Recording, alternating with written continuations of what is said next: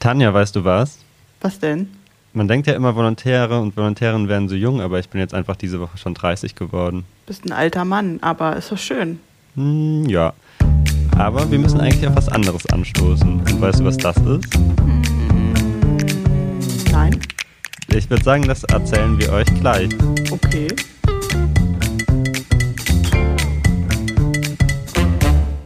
Hallo und willkommen zu einer neuen Folge von Zwischen den Zeilen. Inside Braunschweiger Zeitung und Wolfsburger Nachrichten. Ich bin Tanja Reef und mir gegenüber sitzt Lukas Dörfler. Und wir sind beides Auszubildende bei der Braunschweiger Zeitung. Hallo Lukas, so worauf stoßen wir jetzt an? Genau, also wir haben hier unseren Podcast, mit dem wir immer so ein bisschen hinter die Kulissen blicken, was in den Redaktionen so passiert. Und das haben wir jetzt neunmal gemacht und heute ist einfach das zehnte Mal. Stimmt. Und Ach ja, ich erinnere mich. du tust jetzt Habe so ich ja auch am Ende überrascht. der letzten Folge gesagt. Genau. Vielleicht ist das ein bisschen blöd, wenn ich jetzt so tue, als wüsste ich es nicht. Aber okay.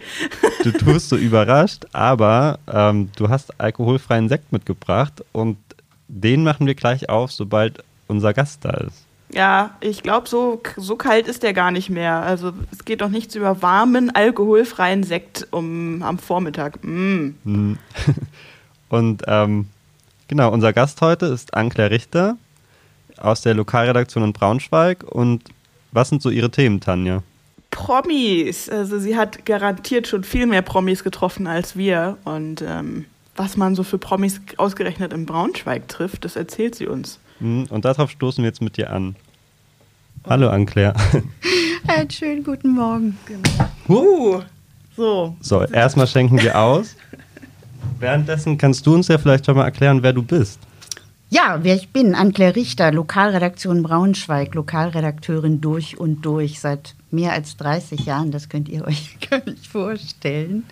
Und ich habe angefangen in der Lokalredaktion Helmstedt. Ich bin dann, das war zur Grenzöffnung sehr spannend, damals die Zeit, ich bin dann nach Peine gegangen, habe einige Jahre in Peine auch mit Leidenschaft gearbeitet, Kommunalpolitik gemacht, aber damals eben schon angefangen, auch äh, Prominente zu interviewen, weil die dort Gäste hatten in den Peiner Festsälen. Das war also ein, ein Tourneetheater, also das Theater für Tourneen. Und da habe ich zum Beispiel, kann mich erinnern, einen wunderbaren Heiner Lauterbach gesehen in Endstation Sehnsucht. Und dann hatten die hinterher immer nichts zu tun. Und dann haben wir da immer schon schön irgendwo beim Griechen gesessen und haben da ein, ein, ein paar Interviews geführt. So, glaube ich, ist das entstanden. Ja. Ach so, aber dann gab es ja auch diese Reihe mit, oder gibt es diese Reihe mit ein Frühstück? Mit, Frühstück, genau. weil das war jetzt so ein bisschen die Idee für unseren Sekt, dass wir einen Sekt mit Ankler Richter trinken. Genau, machen wir ein Sektfrühstück. Disclaimer, der ist natürlich alkoholfrei, bevor wir hier Ärger bekommen. Genau, wir sind nämlich ja im Dienst alle. Selbstverständlich. Selbstverständlich. Also meine Mutter hatte ja immer Angst. Ähm, was, du wirst jetzt Journalistin, die haben doch alle Whisky in der Schublade. das, ich kann mich erinnern, dass es früher auch so war. Ah, okay, Okay, gut. Das ist Prost. Skoll. naja, falls meine Mutter das hört. Schmeckt schon anders als normaler Sekt.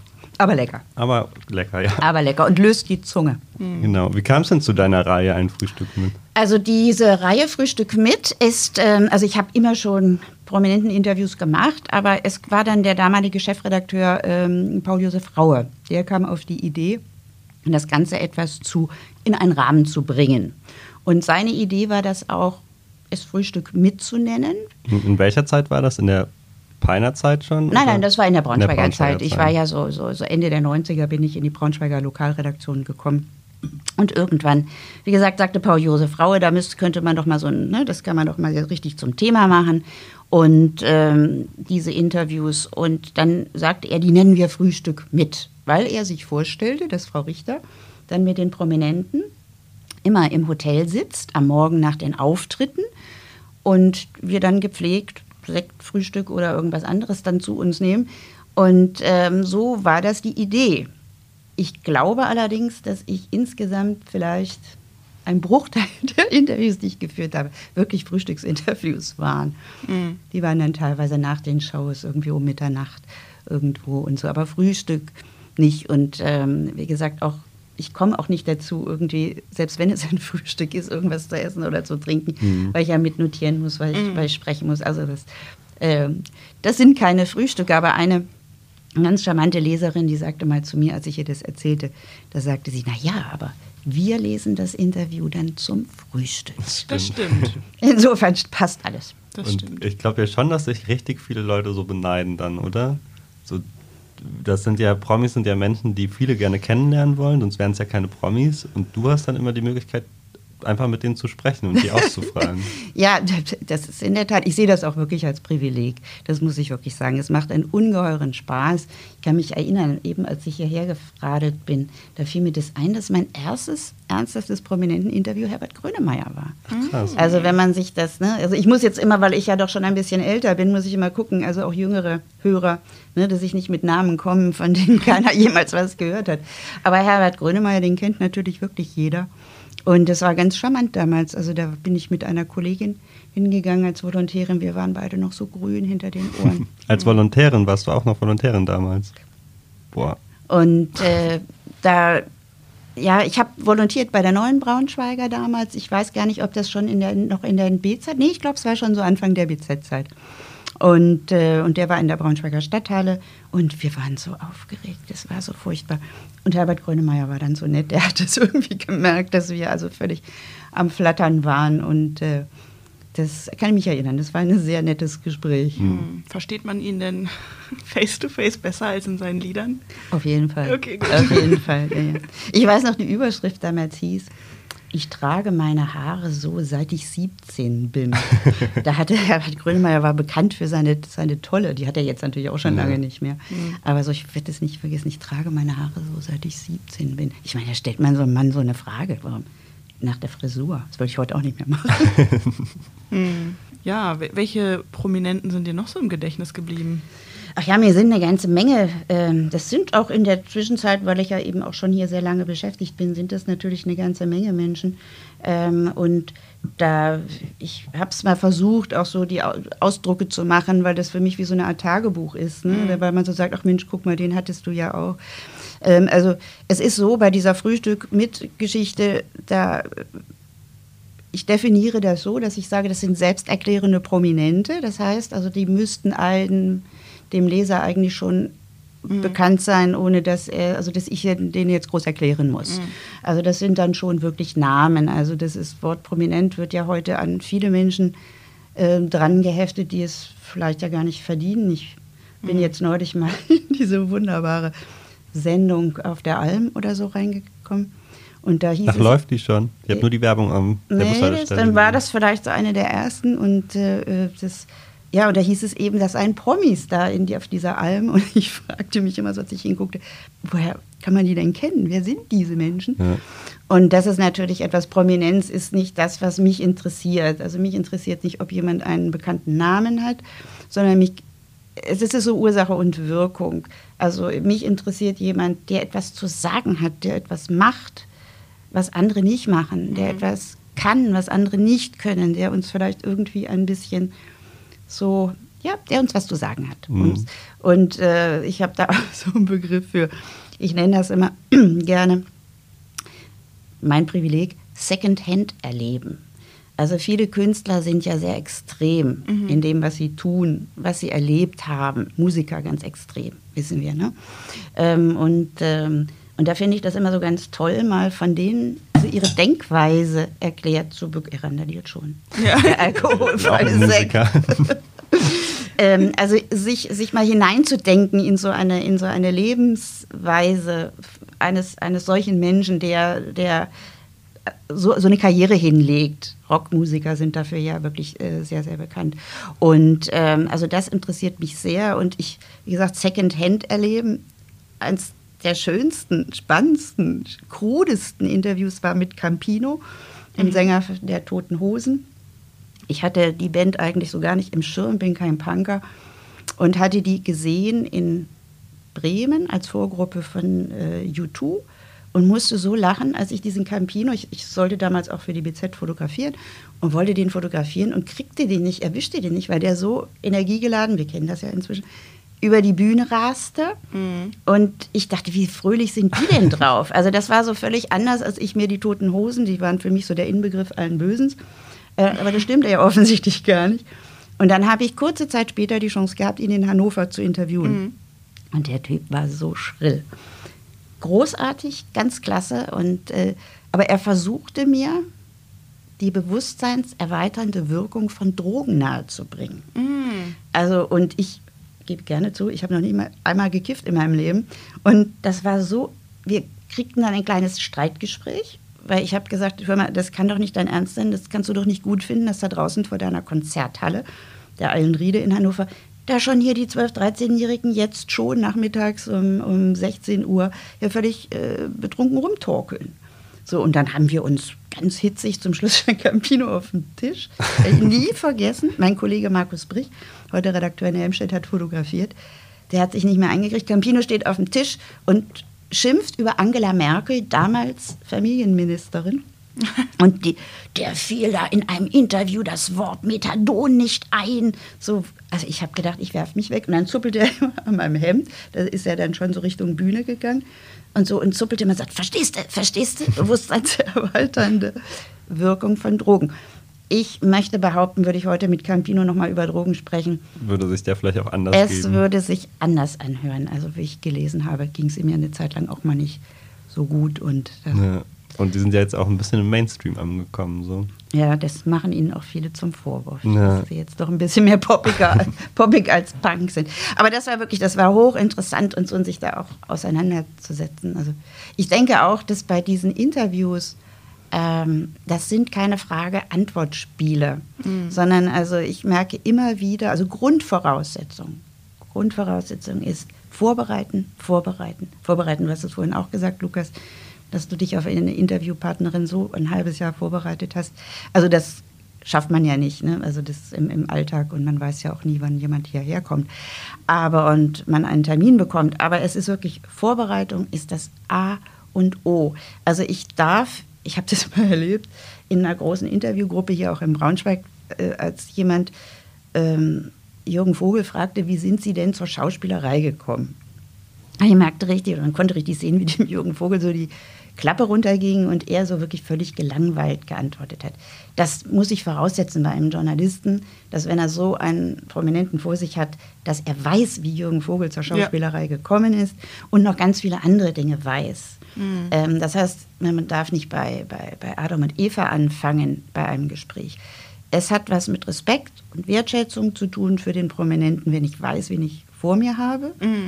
Dann kann ich auch ein Gespräch führen und kein Interview.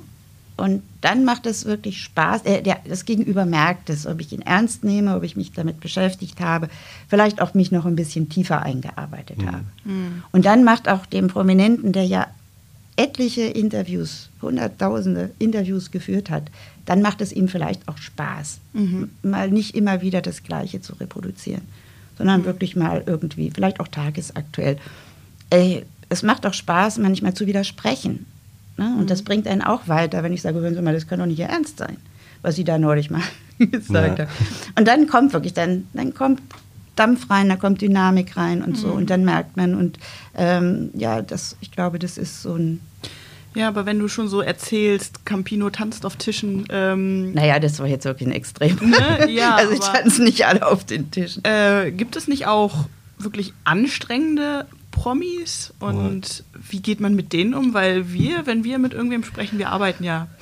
Also das heißt, wir wollen einfach nur zur Po- Potte kommen, zur Rande kommen. Ähm, hast du es schon mal erlebt, dass du dir gedacht hast, oh je, was mache ich daraus jetzt? Ja, also das ist ja auch so, ich gebe gerne zu, ich bin vor jedem Interview, bin ich aufgeregt, also bin äh, nervös, ne? weil man ja nicht weiß, aber das bin ich übrigens auch bei Gesprächen mit, mit nicht prominenten Menschen, wenn ich irgendwie denke, oh, der, das ist jetzt irgendwie vielleicht ein Thema, in dem ich nicht so drinstecke oder so. Also diese Nervosität ist ja auch so ein, so ein Grundprinzip bei, bei, bei Journalisten, Redakteuren, sollte auch so sein. Ähm, aber ähm, ich weiß ja nie, ich weiß ja nie, wie ist derjenige wirklich, der mir gegenüber sitzt. Also ich habe ein Bild von meinem Gegenüber, weil er ja prominent ist. Und ähm, ich was über ihn gelesen, ihn auf Leinwänden gesehen habe, in Theatern oder so. Ähm, aber ob der das wirklich ist, das ist ja die andere Frage. Und insofern, ähm, ja, ich habe schon eine ganze Menge Leute erlebt, die sind so narzisstisch drauf und so scheiße drauf und äh, hinter der Bühne sozusagen. Und, ähm, unfreundlich, arrogant, also so richtig so auch dem Klischee entsprechen mhm. und so. Und da kommt es auch dazu, dass mir das, das, ja, Gespräche nicht gut funktionieren. Mhm. Ähm, und ich versuche in meinen Texten eben auch, wie soll ich sagen, also auch die Stimmung rüberzubringen, die ein Gespräch mhm. äh, so, ne? ich, es sind ja nur Momentaufnahmen. Ich kann mir ja nicht anmaßen, jemanden, wenn ich wenn ich Glück habe, habe ich mal eine Stunde. Wenn ich richtig Glück habe, habe ich zwei Stunden. Äh, manchmal sind das wirklich halbe Stunden. Ne? Mhm. Ähm, und so. Und ich kann mir ja nicht anmaßen, jemanden wirklich richtig zu erfassen. Ich ja. bemühe mich wirklich intensiv drum, demjenigen gerecht zu werden. Mhm. Ähm, aber warst aber, du da auch schon mal persönlich enttäuscht? Weil ich kenne das manchmal so von mir, dass wenn ich so Leute richtig, richtig gut finde, so Promis, dann und dann machen die irgendwas, was ich doof finde. Dann bin ich manchmal wirklich so persönlich angegriffen. Und ich glaube, das geht dann auch vielen so, wenn die denken, boah, nee, das hat jetzt. Äh persönlich angegriffen fühle ich mich nicht. Aber enttäuscht, enttäuscht war ich auch schon manches Mal. Das wenn man so dachte, die ist eine coole Person eigentlich. So, ja. Und dann sieht man die und denkt so, hm. Ja. Ja, ja, nö, das habe ich auch, aber ich werde den Teufel tun jetzt hier namens. das werde ich nicht tun, aber klar ist das so. Also ich meine, auch, auch, ähm, auch Prominente sind nur Menschen, die sind auch mal schlecht drauf. Das kann Ne? Also so eine Situation kann auch einfach mal nur darauf, daraus erwachsen, weil jemand also mit dem rechten oder falschen Fuß aufgestanden ist und äh, will ich gar nicht bewerten. Aber hat es alles, hat's alles schon gegeben. Und, aber ich denke, in den meisten Fällen, auch wirklich, wenn man gut vorbereitet ist und die Menschen merken, äh, man bringt ihnen diesen Respekt entgegen, dann geht das eigentlich schon ganz gut. Aber wie gesagt, ich habe so, ich habe ja den Vorteil, ich kenne den anderen. Das ist ein ganz mhm. komisch, mir ist das mal ganz stark aufgefallen. Da habe ich ein Interview gehabt mit Ulrich Wickert, mhm. Mr. Tagesthemen. Und das war sowas von irre. Der sitzt mir beim Italiener, wir hatten auch wirklich schön Zeit äh, im Lindenhof, wir saßen da so nett und so und der Mann saß mir gegenüber und ich dachte, Mensch, ich kenne dich, du gehörst irgendwie zu meiner Familie. ja. Na, der, jede, so. so. der gehört in mein Wohnzimmer und so jede Geste, so wie, wie der die Gabel nahm und wie der mich anguckt, das ist, war mir alles so vertraut, aber ich war ihm natürlich gar nicht mm. vertraut. Das muss man sich mal auch so. Ja. Das muss man sich mal so vor Augen halten. Und ich weiß noch, ich war schwer beeindruckt von Ulrich Wickert. Ich war echt schwer. Der Mann hat so viel gelesen und der weiß so viel. Und ich habe immer gedacht, oh Gott, oh Gott, was habe ich alles nicht gelesen? Was weiß ich alles nicht? Aber ja. es war auch, war schön, war auch schön, ja. Wenn du eben gesagt hast, du bist auch immer aufgeregt vor Gesprächen. Wir hatten eben im Vorgespräch, habe ich kurz angesprochen, dass ich ja so der geborene Fan bin. Ich finde das dann einfach toll, wenn Leute so in der Öffentlichkeit stehen, wenn ich die dann auch so sehe und dann auch sehe, wie groß die sind, wie die in 3D aussehen. Hattest du das schon mal, dass du so jemanden getroffen hast, von dem du so richtig Fan warst? Und wie war das? Warst du da auch ein bisschen gelähmt dadurch? Also was ich, was ich, Grönemeyer auf jeden Fall. Ja, natürlich bin ich auch Fan. Und also ich, ich habe, ich habe, ich glaube grundsätzlich große Leidenschaft für alles und vieles. Und äh, also insofern, ich, ich, ich, mag mich gerne auch so wirklich so engagieren bei, bei Sachen. Insofern bin ich auch gerne Fan. Und äh, was ja viele auch mal immer so von sich weisen und so, so nee, nee, nee. Also ich bin da, stehe da drüber, aber nein, ich bin gerne Fan und ich habe auch, bei Grönemeyer war es ganz bestimmt so. Ähm, und da war ja natürlich auch die Situation, das war mein erstes prominenten Interview, ähm, da ist man schon ein bisschen gelähmt und dann ist man auch angewiesen, dass der andere recht nett ist. Aber ja, das kann, das kann schon passieren. Und ich habe es da eben auch erlebt, dass Menschen, von denen ich also viel gehalten habe, ähm, die ich sehr mochte, sich dann ähm, irgendwie auch, auch als nicht ganz so, so nett und, und erwiesen habe, wie ich es gedacht habe.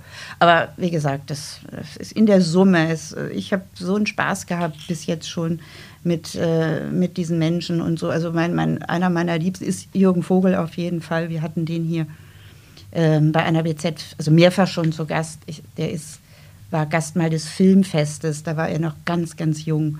Und da habe ich ihn das erste Mal erlebt und dieser Mensch ist unfassbar sympathisch. Mhm. Also der ist wirklich, also solange ich den kenne, der ist, ich habe mitbekommen eben auch, wie er erfolgreich wurde. Und der Mann war immer gleichbleibend sympathisch, nahbar und super nett. Und ähm, Jürgen Vogel hat sich, glaube ich, so zum Lebensmotto erkoren, ich will Spaß haben. Mhm. Deswegen mhm. erlebt man ihn ja in den unmöglichsten Situationen. Und wir hatten seit, also wir machen seit 20 Jahren, jetzt in diesem Jahr im November gibt es 20 Jahre BZ Filmpremiere, mhm. also eine Zusammenarbeit mit dem Erst Cinemax, dann C1, jetzt dem Astor, also im Grunde immer dem gleichen Kino. Ähm, und da kommen natürlich dann auch Schauspieler, Regisseure, viele, viele Prominente da zu Gast. Und Jürgen Vogel hatte mit, wir werten diese BZ-Filmpremieren, also die, die Zuschauer können sie bewerten, die Filme, und dann gibt es eine Rangliste. Und am Ende des Jahres hat ein Film gewonnen, der Lieblingsfilm, und das war Jürgen Vogel mal mit Die Welle. Mhm. Und dann kam der Mann nach Braunschweig, ich weiß es noch ganz genau, in einem Jaguar. Als Testimonial durfte er den Jaguar ausleihen, mhm. bretterte, rief zwischendurch an, bin jetzt in Magdeburg, bin gleich da. sauste ins, in die Tiefgarage vom Kino. Es war zum Schießen und ich musste mir dann auch erstmal das Auto ganz genau angucken. Mhm. Aber, und der hat anderthalb Stunden Showprogramm gemacht im Kino. Mhm. Das war sowas von reizend. Also das ganze Hin Programme hinterher wurden alle verschoben. Das Publikum hat sich kaputt gelacht. Das war so nett, dieser Mann. Ich kann mich noch erinnern, Markus Brich, ich habe ihn vorhin schon erwähnt, mein Kollege aus Helmstedt, der hatte ein ganz süßes Quiz erarbeitet. Ähm, und wir haben Jürgen Vogel gefragt, ob er bereit ist, durch die Reihen zu gehen und die Menschen zu befragen. Ich stellte vorne eine Frage, die Markus ausgearbeitet hatte. Und da hat er zum Beispiel sowas gefragt wie, warum ist Jürgen Vogel beim Bayerischen Filmpreis 1900 XY nicht reingekommen in, die, in den Saal? Und, äh, und Jürgen Vogel sollte dann, Publikum sollte irgendwie raten oder... Und Jürgen Vogel ist durch die Reihen gegangen und der hat dann die Erklärung abgegeben. Und äh, das war sowas von süß. Er ist bei dem Bayerischen Filmpreis nicht reingekommen, weil er keine Fliege um hatte, also nichts um den, um den Hals hat. An, nächste Frage. Was hat Jürgen Vogel getan, damit er doch beim Bayerischen Filmpreis reinkommt? Er ist aufs Klo gegangen, hat sich Toilettenpapier genommen hat sich ein hübsches Kleinsteinchen gebunden. Und also das sind wirklich so Erlebnisse gewesen, also wie nahbar dieser Mensch ist und so. Also das war schon sehr, sehr beeindruckend. Toll. Was würdest du mir denn für einen Tipp geben? Mal angenommen, ich treffe morgen, ähm, sagen wir mal, Barack Obama. Das ist jetzt fiktiv für alle Zuhörer. Wie bereitet man sich am besten vor? Also wirklich, liest man den Wikipedia-Artikel oder? Äh, naja, ich, wie gesagt, bei Barack Obama sollte sie vielleicht Englisch können. Ja. Ich weiß nicht, wie gut er Deutsch spricht. Also das wäre schon mal sehr hilfreich. Ja, im Grunde so fängst du an. Also so, natürlich mhm. fange ich ehrlich gesagt auch ganz oft über Wikipedia an. Ich habe, ähm, das könnt ihr euch auch nicht vorstellen. Das war auch so, was ich eben sagte bei diesem ersten Interview oder mal Uno Lindenberg. Da waren ähm, wir hatten damals noch gar nicht die Möglichkeit, Wikipedia abzufragen, weil es Wikipedia am Anfang ja noch gar nicht Ach, gab. Stimmt. Und der steht wahrscheinlich auch nicht im Lexikon. Und äh, der steht nicht im Lexikon. Und äh, so, und was hat er gerade in den vergangenen 14 Tagen gemacht und gesagt? Also es war wirklich damals so, dass äh, wir hatten natürlich ja auch Zeitungsarchive. Da haben wirklich Kolleginnen und Kollegen haben ausgeschnitten und in kleine Hefter eingeordnet. Die hatte ich zur Verfügung, aber die waren jetzt nicht so auf Prominente eigentlich abgestellt, sondern mehr so auf das, was im Lokalen geschieht. Und ich habe wirklich unser, der heutige Chefredakteur der Deutschen Presseagentur, ist ein Braunschweiger, der hier volontiert hat und hier auch Redakteur war, Sven Gößmann. Und Sven Gößmann war nach seinem Volontariat bei dir zu Springer gegangen und hat zeitweise bei der Bildzeitung gearbeitet. Und dann habe ich immer, wenn ich wusste, ich interviewe jemanden und ich brauche Infos, dann habe ich immer Sven angerufen und habe gesagt, Sven, ich brauche mal, brauch mal Informationen. Und dann ist er ans große Springer-Archiv gegangen und hat mhm. mir Krass. die ganzen Artikel, die er hatte, hat er auf den, das Fax gelegt und hat mir das alles rübergefaxt. Mhm. Und dann wusste ich ein bisschen Bescheid. Heute ist das in der Tat, ist das anders. Also heute, ich gehe auch. Ich gucke erstmal Wikipedia, dann habe ich einen groben Eindruck und so. Und dann stelle ich so fest, also man, man merkt es einfach, was interessiert mich. Was würde mich heute denn an Barack Obama interessieren? Ne? Mhm. Also so, du willst ja nicht seine Lebensgeschichte, die ist hunderttausendmal ja. beschrieben und so. Was würdest du heute von Barack Obama wissen wollen? Für was steht der Mann heute? Was kann er uns sagen? Ähm, aber wie gesagt, erstmal Basiswissen drauf schaffen, dass man nicht fragen muss, Herr Obama, wie sind Sie denn zur Politik gekommen? Hm, Glaube ich. Wenn du jetzt, egal wen auf der ganzen Welt dir aussuchen könntest, wen würdest du richtig, richtig gerne mal aufs Mikro bekommen? Ja. Also ich muss wirklich sagen, ich, das ist jetzt, also wirklich, jetzt lasse ich richtig die Hosen runter. Ich bin todtraurig, dass John Denver gestorben ist 1992, 93. Ich war als Teenager, ich war ein ganz, ganz großer John Denver-Fan. Ich weiß nicht, ob ihr ihn noch kennt. Country Roads. Ah ja. Und äh, ein großer Umweltschützer, ein Humanist, also ein wirklich, ich, ein lieber Kerl. Der ist mit dem Flugzeug, hat er sich irgendwie ins Meer gestürzt. Nicht freiwillig. Und äh, den hätte ich wirklich, den hätte ich gerne mal interviewt gehabt. Aber heute würde ich sagen, ist vielleicht gar nicht so spektakulär. Mein großer Traum, also dass ich sage, den würde ich wirklich gerne interviewen, ist der Schauspieler Matthias Habich. Mhm. Woher kennt man den? Bestimmt aus dem Tatort, oder? Naja, er wird im Laufe seines langen Lebens, ich glaube, er ist jetzt 81, ähm, wird er bestimmt auch einen Tatort gemacht haben. Ich kenne ihn eben auch aus Jugendzeiten. Ähm, das war der Held meiner Jugend in dem wunderbaren Fernseh-Vierteiler. Sowas gab es damals immer kurz vor Advent. Die merkwürdige Lebensgeschichte des Friedrich Freiherrn von der Trenk. Ein junger Kadett unter Friedrich dem Großen beim alten Fritz. Und das ist wirklich tolle Geschichte damals auch gewesen. Aber dieser Mann hat mich über die Jahre so, weil ich ihn für einen so ernsthaften Schauspieler halte, für einen so tollen Typen. Der hat die Klemperer, der hat Viktor Klemperer gespielt ähm, und er hat jenseits der Stille Caroline Link und so. Und man sieht ihn immer wieder. Er sieht heute noch so, so irre gut aus. Der hat so einen wirren Haarschnitt. Jetzt komme ich wieder auf den Haarschnitt. Ähm, und ähm, der Mann hat eine wunderbar knarzige Stimme. Und den würde ich wirklich super, super, super gerne mal interviewen, mal wissen, was, in, was da so persönlich hintersteckt. Ja. Ja, also wenn das Management das jetzt hört.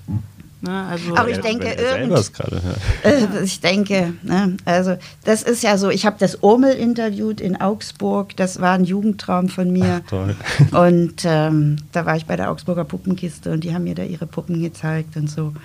Und äh, ja, eine Anekdote, die mir noch so einfällt, so am Rande, weil mir der auch sehr viel Spaß gemacht hat, das war Otto Walkes. Otto Walkes drehte hier in Braunschweig in der Burg Dankwaderode. Im Rittersaal drehte er Sieben Zwerge. Und das war sowas von niedlich. Und ich kam da an und war da angemeldet und bin so irgendwie über die Hintertür so rein und stehe da und gucke mich so um. Und dann kommt wirklich Otto Walkes auf mich zugehoppelt. Er hatte, war als Zwerg verkleidet, hatte so einen kleinen Brotbeutel so um den Bauch und hoppelte auf mich zu, so typisch wie man Otto so kennt, steht vor mir und sagt, Guten Tag, ich bin der Otto. Und wer bist du? Oh, Und so, das war schon schön. ja. Glaube ich. Na dann, in dem Sinne hoffen wir mal, dass sich die Wünsche erfüllen. Ja. Leider ist unsere Zeit ja immer ein bisschen knapp. Ja. Ähm, vielleicht wäre es ja mal eine eigene Reihe. Ja, Ein Podcast mit. Naja, wir haben jetzt auch überlegt, also ich meine jetzt auch mit den neuen Formaten der, der Podcasts, dass wir diese prominenten Interviews, diese Frühstücke jetzt vielleicht einfach auch mal aufnehmen. Und dann hätten wir eine eigene Reihe, die hieße dann, der Podcast hieße dann Frühstück mit. Würde wahrscheinlich dann auch so abends um Mitternacht oder so stattfinden, aber Fände ich super. ja. Dann Lukas. Ich mache zwar kein Frühstück, aber ich mache ganz gern mal einen Mitternachtssnack. Und ich mag Promis. Ja, also. Mitternachtssnack mit, mit Tanja Reef. Lukas Ja. Dörfler. Gut. Ja, vielen Dank, Anclair. Vielen Dank. ich danke euch, hat Spaß gemacht. Und wer weiß, vielleicht äh, lernst du deine Kindheitsstars ja dann doch noch im Interview kennen. Das wäre schön. Gut, bis dann. Ciao. Tschüss. Tschüss. Ja, krass, wen Anclair schon alles getroffen hat. Hast du einen Lieblingspromi, Tanja? Ja, und jetzt guck nicht so, aber es ist Ki König Willem Alexander. Aus den Ich finde nämlich. Royals richtig gut. Ich könnte mich da stundenlang durchlesen durch die ganzen Verflechtungen, wie die alle miteinander verwandt sind. Und die britischen Royals, die finde ich eigentlich fast langweilig. Ich finde es viel interessanter, dass in so einem fortschrittlichen Staat wie de, den Niederlanden äh, einfach ein König ist. Ja, und ich finde auch sehr interessant, wie modern sich Maxima und Willem Alexander geben. Ich könnte da jetzt einen Vortrag halten. Ich könnte jetzt auch sagen, dass äh, Maxima mit ihrem Hut beim letzten Deutschlandbesuch äh, etwas aussagen wollte, aber ich erspare dir das alles mal und frage dich, was ist dein Lieblingspromi? Also ich habe ja so viele Lieblingspromis. Ich bin ja immer so ein richtiger Fanboy. Ähm, was richtig peinlich ist, als ich ganz jung war, war ich richtiger Shania Twain-Fan. Und mein Papa hat mich immer ausgelacht und hat gesagt, die macht Tantenrock. Mittlerweile verstehe ich, was er meint. Ähm, aber jetzt so den Lieblingspromi habe ich jetzt gar nicht.